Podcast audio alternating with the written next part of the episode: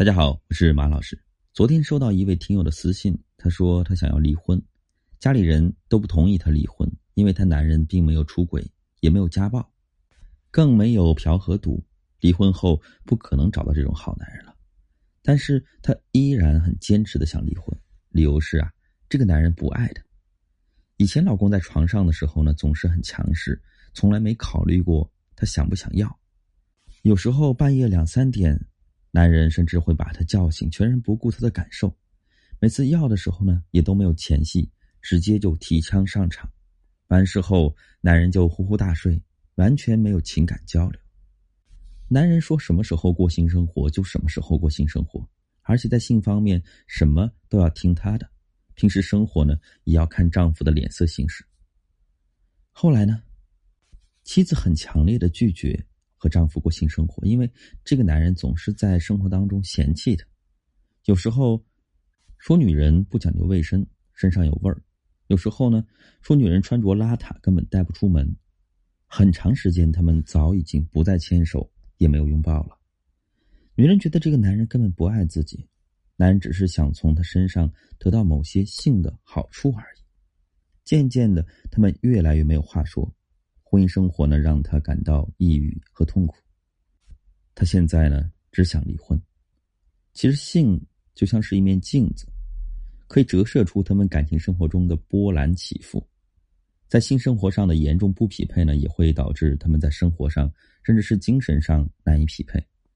说实话呀，夫妻性生活不和谐，并不会直接导致婚姻破裂，而是生活细节中的冷漠，不愿意敞开心扉。共同面对这个问题，当每一次牵过去的手都被甩开，每一次凑过去的拥抱都被推开，每一次要来的情话都是敷衍的话，当被告知我不愿意碰你是因为你有狐臭啊，肚子上的赘肉多，穿衣服没有女人味，没气质，没内涵，当这个时候，请问还有谁有兴致去过性生活呢？几乎所有人都知道啊，遇到了性的问题需要沟通，然而性的沟通是非常困难的。这里面隐藏着很多自尊、情绪和不可告人的秘密。曾经有个学员说，他结婚七年，从来没有享受过一次性高潮，但是考虑到呢，要照顾男人的自尊啊，选择忍气吞声，从来没跟男人啊聊过性的需求。有一次啊，夫妻两个人刚要开始，再有那么一点点感觉的时候呢，男人就结束了，这让女人呢好不容易提起的兴趣就这么被浇灭了。女人就抱怨的说。为什么每次都是两下就结束了？男人一听就炸毛了，和你做每次都跟奸尸一样，你也不知道你什么表情动作都没有，我能有兴趣吗？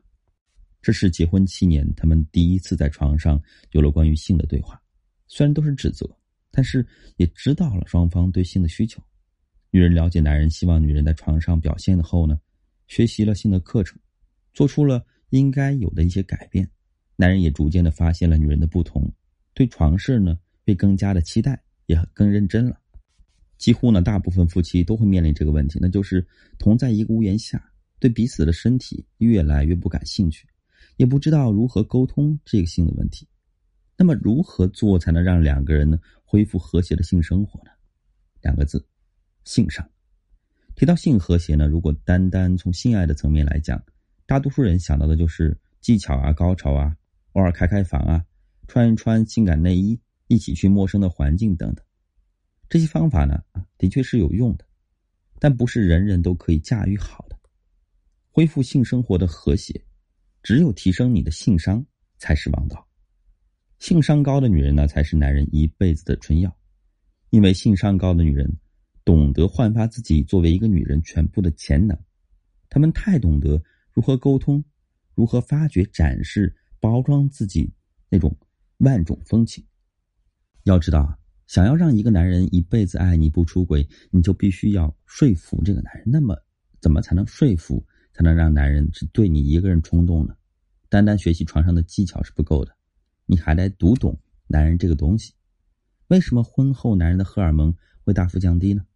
男人为什么花心出轨、喜新厌旧，只有对新鲜的女人才有激情呢？